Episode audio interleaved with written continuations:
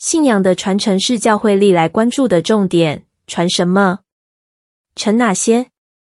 从事青少年工作的牧者在第一届台湾基督教教育博览会牧者高峰会中分享，传承首重爱耶稣与合一的氛围，而传承的方式不是只靠上课、听讲道，更需要是从生活中陪伴、带领，将信仰实践在生活中，如同耶稣与门徒生活一样，让下一代一生跟随耶稣不离开。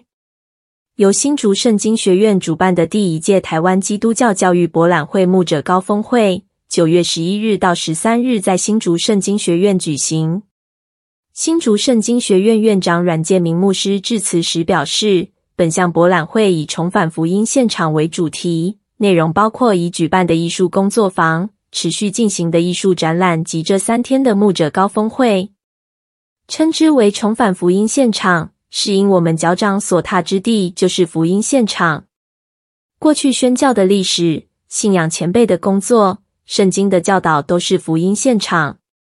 本次牧者高峰会分为牧养论坛、不同专业领域基督徒与牧者跨域对话、与科技园区弟兄姐妹牧养对话及创客之夜。透过讲道、分享，以上帝话语为根基，牧者同工在这个福音现场彼此建造生命。回归初衷，与基督相会。聚会结束后，回到自己所处的环境，又是重返福音现场，持续传扬基督。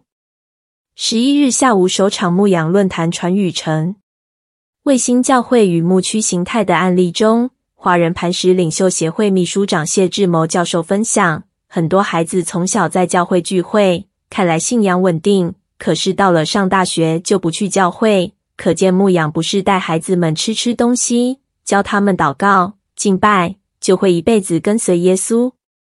同时担任宜兰月明国中小法人组织宜兰海月国际教育基金会董事长的谢志谋说，月明国中小七年级有十八位师生，为了去尼泊尔服务，今年四月开始以洗车、去企业界分享等方式募款，两个多月就募到了一百六十三万元。为什么可以做到？为何教会不容易做到？因为教会不知道如何带孩子。常带学生爬山的谢志谋，以登山神队经过冰河裂隙必须队员配搭为例，谈起传承还必须包括决策力、沟通、团队合作、信任以及冲突管理的传承。他并强调以体验教育的方式来进行传承。谢志谋说，教会常常只将体验教育当作暖身游戏。然而，从实践神学角度，体验教育是以上帝为终点，以实践为路径。人们在实践过程中还需进行反思。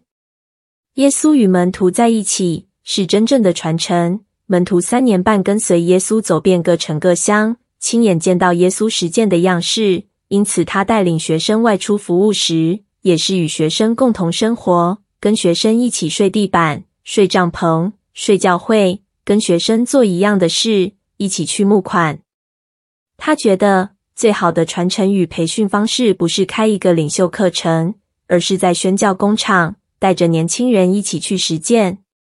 带领青年牧区的台北三光长老教会李阳豪牧师则说，下一代年轻人的思维与大人完全不同。像是有次牧区需要采买大量香蕉，就教导国高中生要比价后才买。但年轻人不知道可去果菜市场买，就全部从一般超市采购。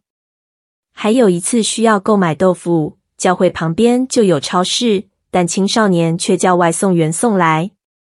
他说，牧区让年轻人放手去做，让他们有机会成长，并借此教导他们正确的价值观，这就是一种传承。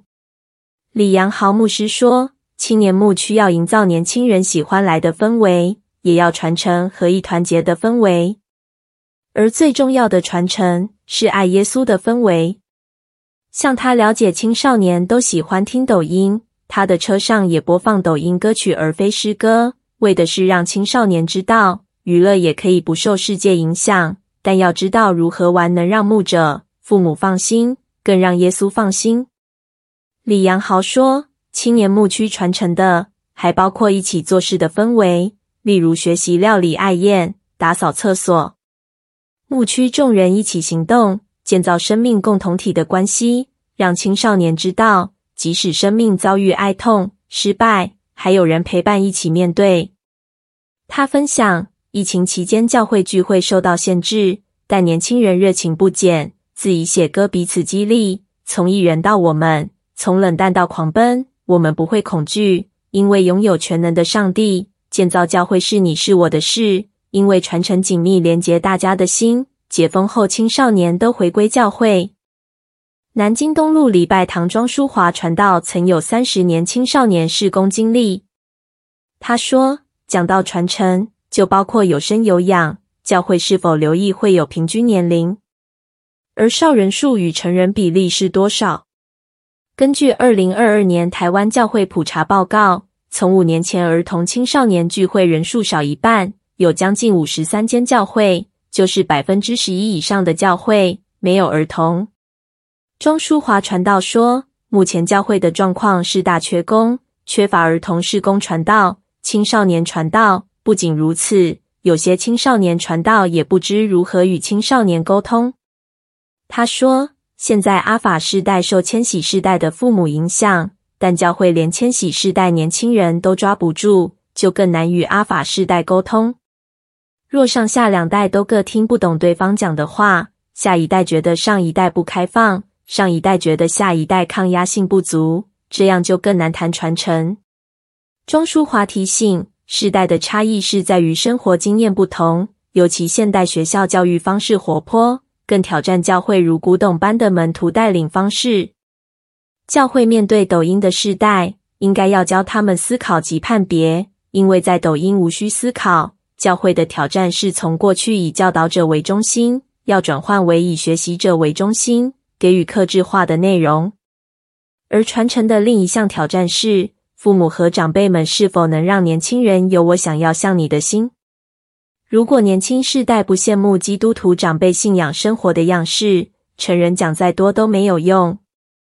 庄淑华建议，常与年轻人分享生活中的困难及如何经历神。带着年轻人在生命困境中遇见神，因为若没有真实体验，年轻人容易躲在虚拟的环境中。在第二场牧养论坛“教与练偏乡教会与机构形态案例”中，云林水灵长老教会庄信仁牧师分享，自己的教会是在一九六一年贝加运动时设立的教会，当时是汲取成功经验快速植堂，依赖母会资源，缺乏配套，同时培植工人。时至今日，很多偏乡教会依旧面临相同问题。庄信仁牧师说：“偏乡教会处境没有改变，但我们不是看不足，而是看教会的可能性。虽然水灵乡人口负成长，但还有一万多居民。教会首先观察所在社区的福音需求是什么，神所托付的是什么。当他二零零八年接任时，教会长期没有主日学。”教会中也没有儿童、青少年，但教会外还有很多年轻人，因此重新开办主日学。教会长辈们都非常兴奋地邀集教会外的孩子来参加。庄信仁说：“需要了解如何帮助来到教会的每一个生命，并且成为他们生命的重要他人，才能带来生命的改变。”他提到，教会中有一个男孩，生长在传统信仰家庭，曾被培养要当鸡童。家中兄弟姐妹都是同父异母，父亲也未能发挥功能。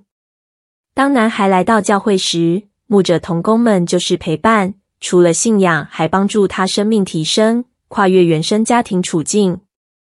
这个孩子到高中时因恋爱受挫，不想服侍，教会也不勉强，只叮嘱他继续主日崇拜，从不逼问他何时可重回服侍，而是默默等候观察。直到有一天，发现男孩面部表情缓和了，原来是因男孩每天骑车时都会独自思想。有一次竟感受到上帝对他说：“孩子，我在这儿。”因此又重拾服侍，后来还成为教练童工。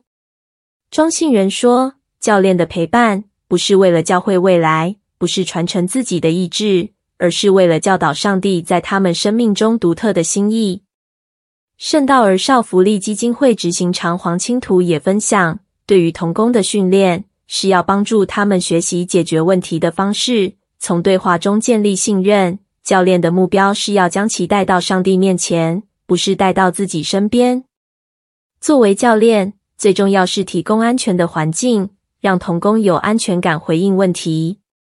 他说，领导的观念如果如同粽子，只有一个支力点，粽子个体分离承担责任，粽子串越大，与支点的线需要越强，将会让组织被动、僵化，无法对环境敏感。黄清图建议的教练领导模式如同网格，彼此是共同承担责任，互相依赖，组织扁平，重量平均分担。他在自己机构中基本上只给予方向、价值，其他事项由同工自行运作。他认为，领导者越少做决定越好，多给同工舞台，及时回馈，同工们自行运作，思想创新解决方案，反能更和谐。更多元，而领导者所要做的，就是和同工有效连结，彼此建造，并与同工们站在同一边看问题。